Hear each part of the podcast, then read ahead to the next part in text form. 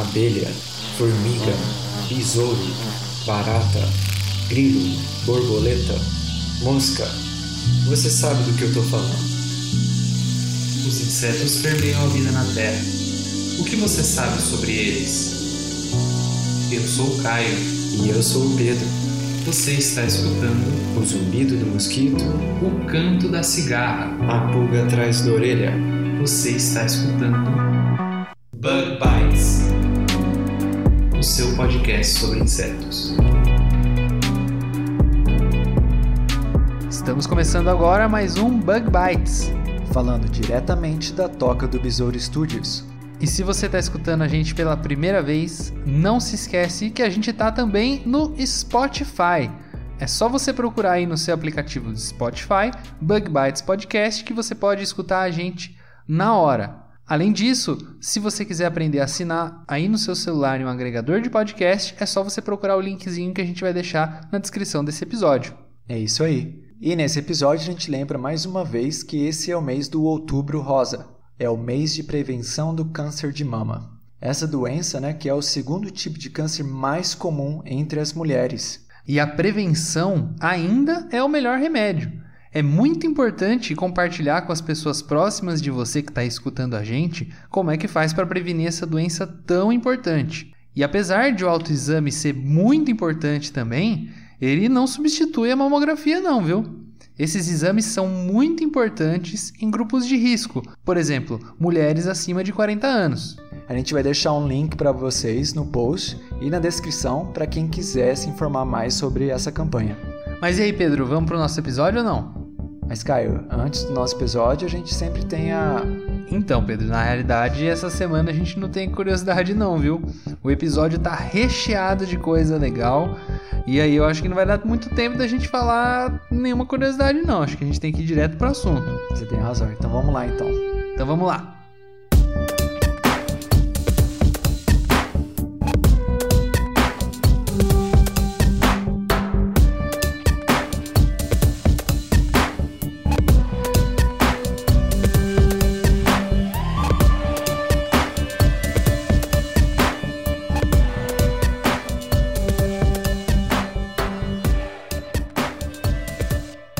Episódio de hoje, nós temos os 10 fatos sobre Hymenoptera. Então, nada mais justo que a gente comece definindo o que são os Hymenoptera. Bom, existem diversas características técnicas que vão definir um inseto para que ele seja da ordem Hymenoptera. Aqui a gente simplificou um pouquinho e selecionou algumas dessas características para o nosso ouvinte poder entender um pouquinho melhor. Para começar, o aparelho bucal dos Hymenoptera é um aparelho bucal mastigador, ou seja, ele tem todas aquelas partes do aparelho bucal que são específicas para mastigação. O que já coloca, por exemplo, um pernilongo que tem o aparelho bucal sugador, já não pode ser um Hymenoptera. Lembrando, né, que apesar da abelha parecer que tem também um aparelho sugador, o que ela tem é uma glossa, né, uma língua muito alongada que serve para coletar o néctar, coletar o pólen, mas ela não deixa de ter mandíbulas e características que compartilha com os outros himenópteros. E além disso, outra característica muito importante que vai definir essa ordem dos himenópteras é a presença de dois pares de asas. E a margem dessas asas, no caso das asas posteriores, vão ter pequenos ganchinhos, que são os âmulos, que vão se prender às asas anteriores. Quando a gente fala asa anterior, a gente diz os, o primeiro par de asas, o par de asas lá da frente, mais perto da cabeça, e o posterior são aqueles dois pares de asas que ficam mais para trás. Geralmente, esses pares de asas anteriores vão ser um pouquinho maiores do que os posteriores. E eles vão ter, como eu já falei, esses âmulos, que são pequenos ganchinhos que vão prender um ao outro. Dessa maneira, cada lado das asas vai funcionar em conjunto, funcionalmente como se fosse uma asa só. E a outra ca- característica que a gente selecionou aqui é do ovipositor, que é articulado em sua base. Então basta você pensar, por exemplo, em insetos em que o ovipositor é modificado em ferrão, né? Que é bastante articulado, né, para o inseto poder injetar veneno ou se defender. E em parasitoides, esse ovipositor articulado também é muito importante para quando eles colocam seus ovos, como a gente vai ver mais para frente. Além dessas características técnicas da, da ordem Hymenoptera, essa ordem ainda é dividida em dois grupos. No caso, é o grupo Sínfita e o grupo Apócrita. O grupo Sínfita, que é um dos grupos mais antigos dessa ordem, que vai ter algo como aí 200 milhões de anos, e as larvas vão ser muito semelhantes às lagartas de lepidópteros. Esses insetos são também conhecidos, por exemplo, como moscas da serra, graças ao ovipositor que parece uma serrinha, e é utilizado pelas fêmeas para perfurar as plantas e depositar os seus ovos. Podem causar danos econômicos muito importantes em florestas e em diversas plantas de cultivo. Outras espécies possuem também ovipositores, que são muito bons para perfurar madeira também. A característica né, que une todos os sínfita é o fato de que eles não possuem a cinturinha, que é bem característica de quando você vê uma formiga ou uma abelha, aquela divisão entre o tórax e o abdômen. No sínfita não existe essa cintura. Já em apócrita, como eu acabei de falar, né, você tem uma cintura bem distinta, bem fininha, que permite você diferenciar essas duas subordens de Hymenoptera. No caso dessa subdivisão apócrita, os exemplos mais comuns são as abelhas, as vespas e, como o Pedro já falou, as próprias formigas. É isso aí. Então, esse é o nosso primeiro fato sobre os himenópteros. Vamos agora para o nosso segundo fato sobre os himenópteros. É o sistema de determinação sexual de himenóptero, que é o sistema haplodiploide. O sistema haplodiploide, que é um sistema de determinação sexual onde os machos se desenvolvem através de ovos não fertilizados, que são, nesse caso, haploides, e as fêmeas vão se desenvolver a partir de ovos fertilizados, portanto, ovos diploides. O sistema haplodiploide é encontrado não só em Hymenoptera, que inclui né, as abelhas, as formigas e as vespas, mas também em Trips, que é da ordem Tisanoptera.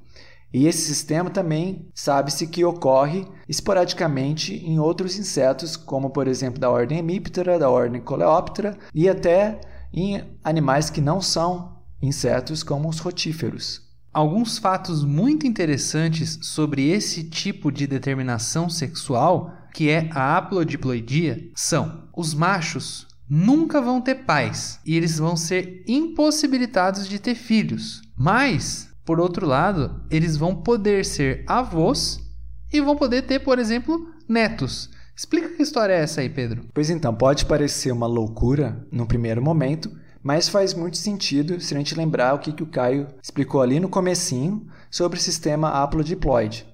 Então, se um macho né, nasce de um ovo que não foi fertilizado, isso significa que aquele ovo só contém metade dos cromossomos da mãe. Então, nesse sentido, ele não tem pai. Já quando esse macho fertiliza uma fêmea e essa fêmea, né, portanto, vai colocar um ovo diploide que dá origem a outra fêmea, esse macho tem a chance de ser avô, porque se essa fêmea colocar um ovo não fertilizado, pode ser que o grupo de cromossomos que foi herdado do avô agora está presente na geração dos netos, né? Nesse caso, um macho que é neto daquele outro macho que não teve filho e nem teve pai. Uma outra curiosidade que temos sobre o sistema haplodiploide é que quando existe uma mutação deletéria ou uma mutação que é letal pra, para esses organismos, né, ela é rapidamente excluída da população devido ao fato de que o macho, quando expressa essa mutação, ele morre, né? Porque é uma mutação deletéria, uma mutação letal. Enquanto que no sistema diploide, né, ela pode ficar escondida na população por não, não se expressar completamente, né? Então essa é uma outra vantagem do sistema haplodiploide. A haplodiploidia, que também vai estar relacionado muito fortemente com a evolução por exemplo, do comportamento social, que é um papo que a gente vai falar em um outro fato sobre os Hymenoptera, né, Pedro? É isso aí. Mas o nosso terceiro fato também está relacionado à reprodução, que é a telitoquia. A telitoquia, que é a reprodução sem a fecundação, mas que vai dar origem a fêmeas diploides, ou seja, 2N. E é muito legal esse sistema, né? Porque é como se fosse um sistema clonal. E ele é muito comumente observado em formigas. Aqui a gente destaca a formiga Wasmannia auropunctata, que é uma formiga muito comum no Brasil, tanto em ambiente urbano quanto em ambiente nativo, né? E em vários outros países essa formiga ela é invasora. E o fato de ela se reproduzir né, por sistema de teletoquia é uma das hipóteses de por que, que ela se espalha tão rápido. E por que isso? Porque ela é capaz de formar colônias gigantescas, um fenômeno conhecido como unicolonialidade. E como é que funciona a teletoquia? A teletoquia em Hymenoptera, o tipo, né, a forma de teletoquia que é encontrado, é conhecido em inglês como automixes, ou automixia, no qual dois produtos né, haploides que vêm das, da mesma meiose, né, se fundem, formando então um zigoto diploide. Isso geralmente acontece após o crossover, que como a gente aprende, né, é a, a fase da meiose em que você tem troca né, entre dois cromossomos homólogos e assim você promove a variabilidade genética. Então, esse sistema de teletoquia, né, de certa maneira, também se beneficia da variabilidade genética e também oferece a, uma maior heterozigosidade. Bom, vale a gente lembrar que esse tipo de reprodução não ocorre só na Wasmannia auropunctata. Também ocorre em diversos outros insetos dentro dessa ordem Hymenoptera, como por exemplo a Apis mellifera capensis, que é uma das espécies, uma das subespécies que a gente tem da nossa, da nossa abelha do mel. E vale a gente lembrar também que um dos casos muito interessantes de telitoquia que a gente tem ocorrendo na nossa natureza é, por exemplo, a Wolbachia, que é um simbionte, é uma bactéria simbionte que vive dentro de pequenas vespinhas e de mais de 40% dos insetos que a gente conhece, por exemplo, que ela pode estar tá influenciando tão fortemente o inseto que ela pode estar tá induzindo o inseto à telitoquia, em alguns casos o que faria, por exemplo, o inseto colocar apenas ovos fêmeas e nunca ovos machos. Aí nesse caso, né, como o Caio bem falou, é um fenômeno induzido por uma bactéria que manipula a reprodução do seu hospedeiro. E aí existem diversos mecanismos que a gente não vai falar hoje, mas com certeza valem um episódio futuro. Ah, com certeza. Existem aí diversos artigos, diversos trabalhos que falam sobre a capacidade da Wolbachia de manipular todo o sistema sexual de diversos organismos, não só de insetos, mas de diversos artrópodes, por exemplo. Mas esse papo fica para uma outra hora, né?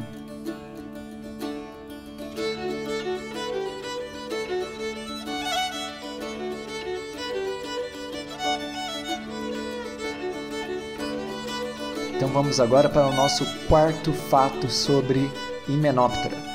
E a gente não pode deixar de falar sobre o comportamento social. Em Menoptera, o comportamento social conhecido como eu social, que a gente já abordou em outros episódios, né, que também é conhecido como verdadeiramente social, ele evoluiu de 8 a 11 vezes independentemente dentro desse grupo de insetos. O eu socialismo, né, só para relembrar, se caracteriza pela divisão de trabalho reprodutiva, pela sobreposição de gerações e pelo cuidado cooperativo da prole. Todas as formigas são eusociais, mas nem todas as abelhas e nem todas as vespas são sociais. Vale lembrar que a gente, no nosso episódio 18, a gente conversou com Matheus Detone, no episódio Insetos de Personalidade, onde a gente abordou um pouquinho sobre os diferentes níveis de organização social que você pode encontrar em Menoptera, especificamente em vespas, né?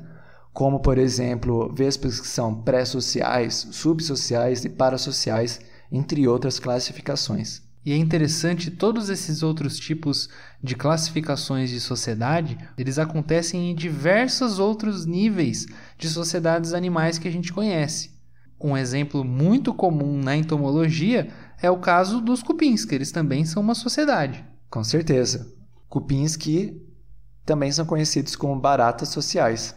Inclusive, essa é uma informação muito recente. Os cupins eles tinham uma ordem só deles, que era a ordem Isóptera, e mais recentemente foram feitos estudos genéticos que demonstraram que eles têm uma relação muito grande com as baratas, o que fez com que eles entrassem na mesma ordem das baratas e os tornassem aí as baratas sociais. Acho que esse episódio também é um episódio que podia ser legal, hein, Pedro? A gente trazer alguém para falar sobre isso. Será que alguém que escuta o Bug Bites trabalha com barata queria falar com a gente sobre isso? Ah, se não tiver, pelo menos deve ter com baratas sociais, com certeza. Ah, com certeza. Uma coisa interessante que a gente não vai falar hoje, mas já vamos falar um pouquinho, é que em baratas sociais, né, como cupins, o comportamento social, acredita-se, desenvolveu-se por causa do sistema é, de compartilhamento de simbiontes, né, que são os protozoários que tem no seu trato digestivo, que são importantes para digerir matéria vegetal. Já em Hymenoptera, acredita-se que o fato de eles serem haplodiploides é, explica bastante a evolução da eusocialidade nesses insetos. E por que, que seria assim? Existe uma teoria né, que se chama a hipótese de seleção de parentesco, em que explica por que, que em colônias de insetos sociais como formigas e abelhas, as operárias são estéreis e só a rainha se reproduz, como a gente disse, né, uma divisão reprodutiva, uma divisão de trabalho da reprodução. Mas, por causa que todas as operárias compartilham genes do mesmo pai, né? Porque o pai ele não é diploide, ele é haploide. Então, você, ao invés de ter irmãs que compartilham uma combinação, né, de dos dois sets de cromossomos do pai e dois sets de cromossomos da mãe, ele, elas têm todas elas compartilham o mesmo set de cromossomos do pai e da mãe pode ser um ou outro, levando a um parentesco de 75% dos seus genes entre si. Assim, elas compartilham mais genes com uma irmã do que compartilhariam com suas próprias filhas, o que explica então de por que que elas favorecem né, a, a reprodução da rainha, mas elas não reproduzem elas mesmas. Se você ficou interessado por esse papo todo aí de socialidade dentro dos himenópteros, a gente lembra que no episódio número 18 a gente conversou com o Matheus Detone naquele episódio super legal que ficou o Insetos de Personalidade. Não deixa de dar uma conferida. É isso aí.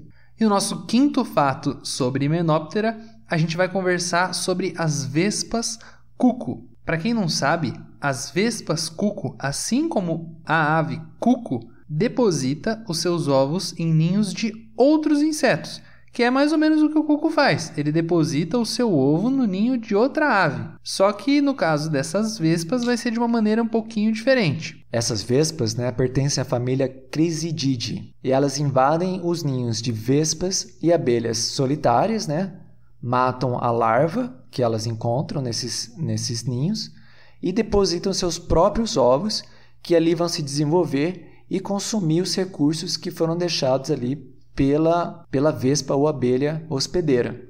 Esse comportamento né, de roubar o alimento né, de outro organismo é também conhecido como cleptoparasitismo. Essas vespas cuco são muito bonitas e elas são conhecidas ou por esse nome ou pelo nome de vespas esmeralda. Elas fazem parte de um grupo muito grande que está presente em diversas partes do mundo e possuem geralmente cores muito brilhantes e metálicas com uma coloração muito estrutural. A maior diversidade dessas vespas costuma ocorrer em regiões desérticas do nosso planeta estão geralmente associadas com abelhas solitárias e algumas espécies de vespas, que são também muito diversas nessas áreas. Se você ficou curioso e quiser dar uma olhada de como são essas vespas, que eu já vou adiantar que são muito lindas, a gente vai postar uma foto no nosso Instagram. Então fica de olho lá nas nossas redes sociais, que em breve a gente vai estar postando uma foto para vocês darem uma olhada. Uma outra curiosidade sobre esse grupo é que quando elas se sentem em perigo, essas vespas elas se curvam todas formando uma bola, de uma maneira semelhante ao que você vê do tatu bola. E aí elas caem no chão, você talvez já tenha visto uma dessas vespinhas metálicas caída no chão, formando uma bolinha.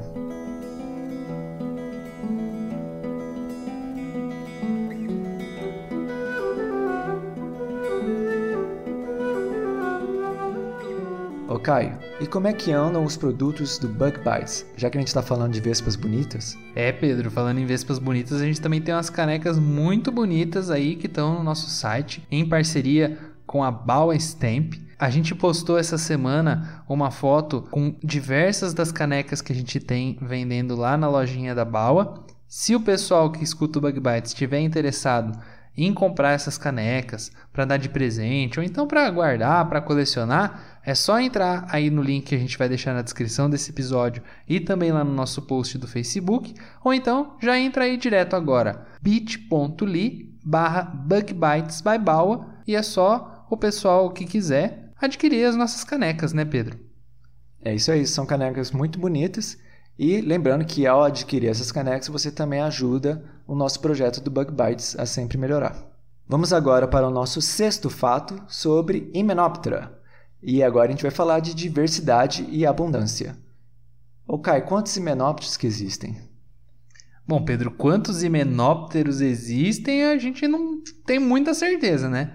O que a gente sabe é que existem mais de 150 mil espécies vivas de himenóptera que já foram descritas, além de mais de 2 mil que foram extintas. E só para colocar esses números em perspectiva, de insetos a gente conhece mais ou menos 900, 900 mil espécies que foram descritas até agora. Como o Caio bem lembrou, não significa que são todas que existem, mas apenas aquelas que a gente conhece. Dessas espécies, os besouros representam 40% de todas as espécies descritas. E de fato, a gente tem cinco grandes ordens né, de insetos em termos de riqueza de espécies, que é o Hymenoptera, Diptera, Coleoptera, Lepidoptera e Hemiptera. Só de besouro, como a gente já falou, tem mais ou menos aí um milhão e meio de espécies descritas. A Hymenoptera, que é essa ordem que a gente está discutindo nesse episódio, que é das abelhas, vespas e formigas. A ordem Diptera, que é mais conhecida pelas moscas. A Coleoptera, pelos besouros. Lepidoptera, pelas borboletas e mariposas. E a ordem Hemiptera, por principalmente as Maria Fedidas, as Marias Fedidas e também as cigarras. E outros percevejos. E diversos outros percevejos. E como falamos anteriormente, existe uma disputa aí de qual que é a ordem mais diversa. No episódio anterior, a gente comentou sobre o fato de que existem tantos parasitoides quanto talvez existam insetos. Eu sei que nesse estágio ainda é um exagero, mas o quanto mais se conhece sobre o grupo de, para, de parasitoides, mais parece ser provável de que talvez esse, esse seja de fato o grupo mais diverso de insetos. Bom, mas apesar de atualmente eles não serem considerados os insetos mais diversos, eles são certamente muito abundantes. Isso de acordo com os estudos que a gente teve até os dias de hoje. Por exemplo, em um estudo do ano 2000, que foi publicado na PNAS, que é um, um periódico muito importante em diversas áreas da ciência, as formigas elas podem representar de 15 a 20% da biomassa total de animais terrestres. E se você for considerar regiões tropicais, onde as formigas são mais abundantes, né, esse número pode chegar a 25% ou mais do total da biomassa de animais terrestres, incluindo os vertebrados. Isso quer dizer que se você pegar todos os animais e pesar eles todos juntos, de 15 a 20% do peso que você vai estar tá pesando vai ser de formigas. Você tem noção de quanto que é isso? Você está juntando tudo, todos os invertebrados, todos os vertebrados, mamíferos, tudo, e eles vão representar 15 a 20% do peso. É muita coisa. É muita coisa. Claro que isso é uma, uma estimativa, mas é feita baseado em estudos em que foram amostradas formigas e outros insetos né, em várias regiões aí do, do mundo. E agora a gente vai para o nosso fato número 7, um fato muito interessante, que são sobre os himenópteros farejadores. Bom, eu acho que muita gente, né, já ouviu falar, conhece os cães farejadores. Existe filme sobre isso, né, os famosos K9, que eles ajudam aí a resolver crimes, localizar drogas em aeroportos, em, em carregamentos, coisas desse tipo. E não é que existem também as abelhas e as vespas farejadoras, Pedro? Exatamente. Então, se aproveitando do fato de que as vespas e as abelhas têm um senso olfatório muito aguçado e podem ser treinadas para identificar esses cheiros, já foram testadas abelhas e vespas para detectar uma variedade de odores, de materiais explosivos a drogas ilícitas, né, até doenças de plantas e pessoas, sem falar de uma variedade de outras coisas como metais como urânio e até pólvora de revólver. Alguns pesquisadores da Universidade da Georgia, eles criaram um sistema que é chamado Wasp Hound, onde eles colocam vespas parasíticas da espécie Microplites crosapes a gente vai deixar também lá no nosso Instagram depois uma foto para vocês verem todo esse sistema que eles criaram. É uma coisa, outra ideia muito maluca, né? E, e essa ideia, né? Ela é mais ou menos assim: você treina a vespa a identificar um cheiro e aí você coloca ela dentro desse tubo de PVC, que é mais ou menos como é feito esse aparelho, e fica uma ventoinha atrás puxando o cheiro para dentro de, desse, desse tubo, né, que está obviamente fechado para as vespas não fugirem.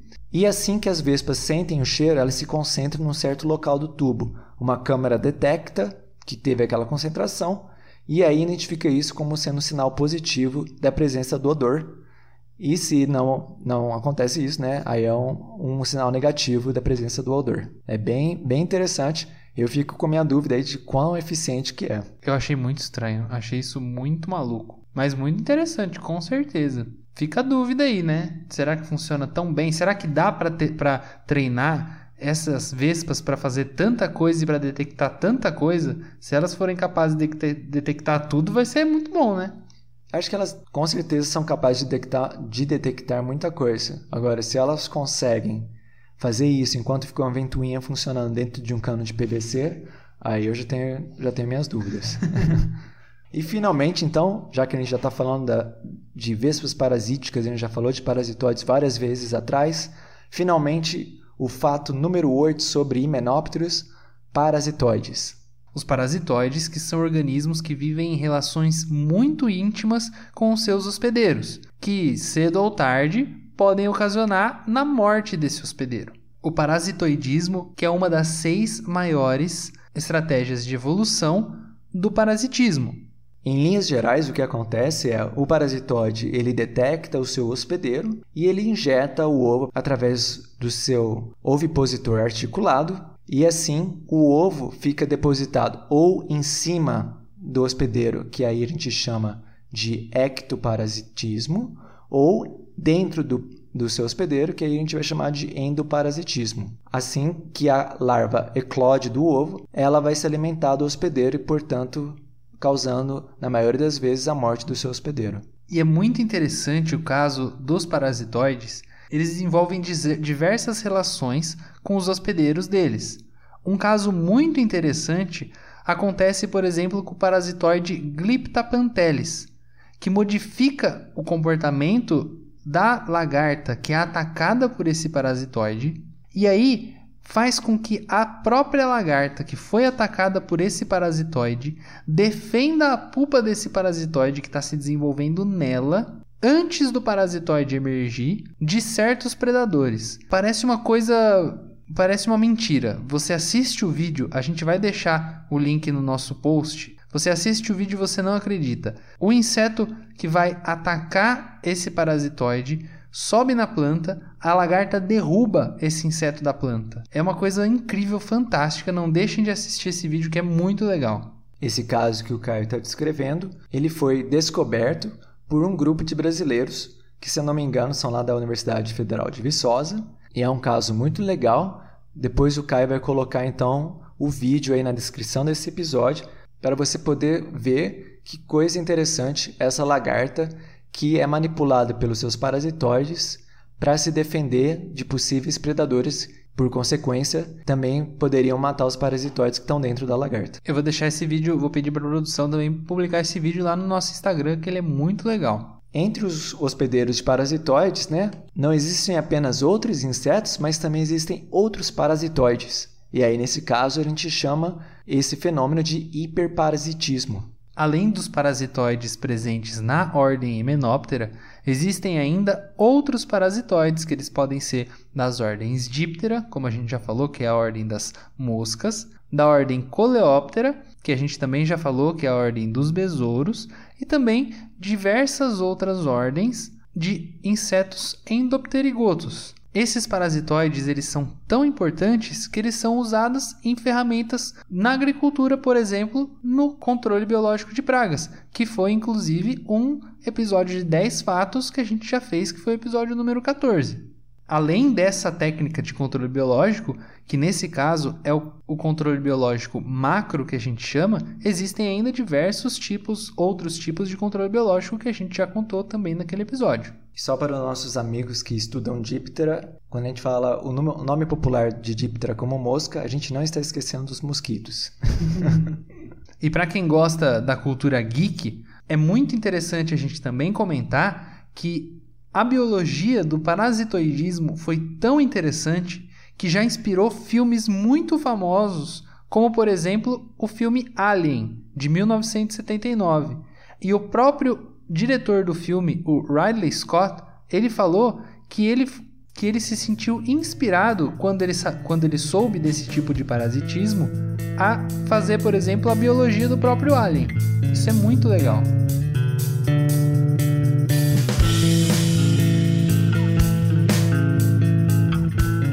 Estamos chegando então agora ao nosso fato número 9, que é qual é o maior e qual é o menor Hymenoptera. O maior Hymenoptera conhecido são vespas do gênero Pepsis, da família Pompilidae, mais especificamente Pepsi, Pepsis pulsesquiae, que podem ter até 7 centímetros, ou melhor, 6,8 centímetros de comprimento e uma envergadura das asas de quase 12 centímetros, 11,6 centímetros.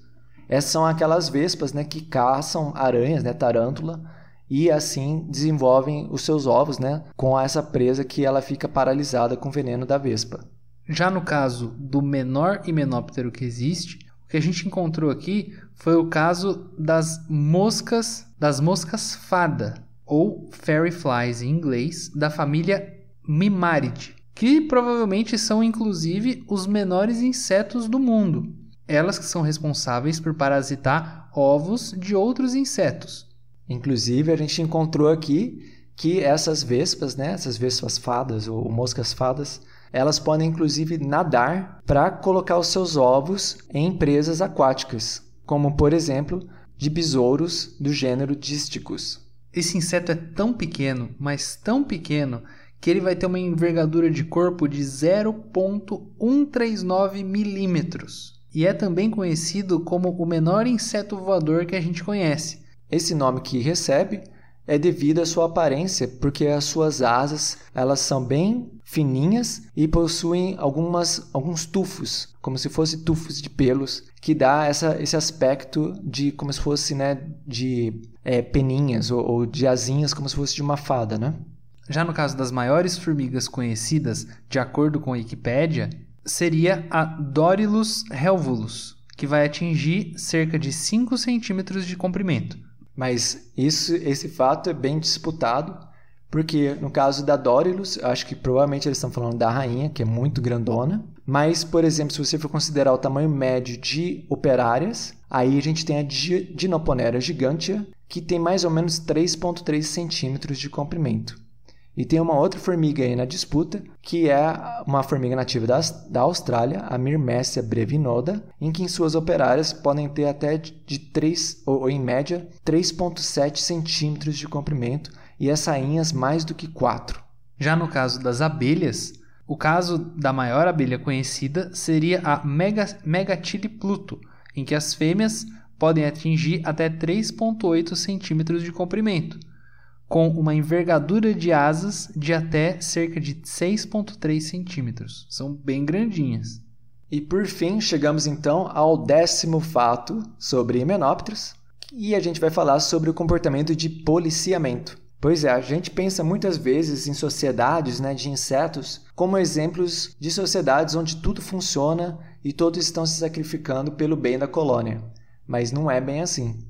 O comportamento de policiamento é um comportamento que você observa em menópteros como formigas, abelhas e vespas, onde, onde as fêmeas, geralmente operárias, mas você também pode ter até outras reprodutivas né, na hierarquia, elas ficam sendo vigiadas por outras operárias ou por outras fêmeas, né, para se ter certeza que elas não estão se reproduzindo e não quebrando, então, entre aspas, o contrato social aí do, do sistema eusocial de comportamento. Assim, o que acontece é que você reforça o comportamento de cooperação entre as operárias que não devem se reproduzir e somente a rainha se reproduz, se reproduz mantendo então a divisão reprodutiva, a divisão do trabalho reprodutiva. Esse poder de polícia é extremamente necessário, por exemplo, no caso de abelhas, porque sempre tem ali uma operáriazinha que foge e que vai botar um ovinho ali, separado, escondido, para que nasça, no caso, vai nascer um, um macho, que vai ser haploide. Então, eles tentam, dentro da sociedade, evitar esse tipo de coisa. Tem muitos trabalhos muito interessantes sobre esse comportamento, inclusive alguns dos trabalhos, ou, ou melhor, vários trabalhos importantes foram desenvolvidos no Brasil, como por exemplo pelo professor Paulo Oliveira na Unicamp, né? E também pelo professor Fábio Nascimento na USP de Ribeirão Preto. O mecanismo pelo qual esse comportamento de policiamento acontece pode ser explicado, por exemplo, pela presença de hidrocarbonetos específicos nos ovos que são colocados pela rainha e que não estão presentes nos ovos colocados pelas operárias. Assim, as operárias que estão policiando conseguem identificar quando uma operária, uma outra operária está botando ovo, ovos, e muitas vezes é até possível que elas imobilizem e, de uma certa maneira, né, penalizem a operária que trapaceou, né, que colocou o ovo quando não deveria colocar. E esse poder de polícia, ele não acontece só quando a rainha está presente. Ele também vai ocorrer em algumas espécies de formigas em que as operárias fêmeas reprodutivas vão estabelecer uma hierarquia de dominância, onde somente as operárias que vão estar no topo do ranking vão ser capazes de se reproduzir. É isso aí. Então chegamos ao final dos nossos 10 fatos sobre a ordem Hymenoptera. E aí, vocês gostaram? Contem aí, pessoal, para nós se vocês gostaram desse tipo de episódio, se vocês não gostaram. A gente já fez nosso episódio 14, onde a gente falou sobre 10 fatos sobre controle biológico, e agora a gente fez um 10 fatos sobre a ordem Hymenoptera. Contem pra gente o que vocês acharam. Se vocês quiserem sugerir um novo tópico para o 10 fatos, manda pra gente também. Se você tem uma preferência de qual ordem você gostaria de saber mais, a gente vai aguardar o seu contato. É isso aí. A gente vai ficando por aqui e até a semana que vem. Até semana que vem. Tchau. Tchau.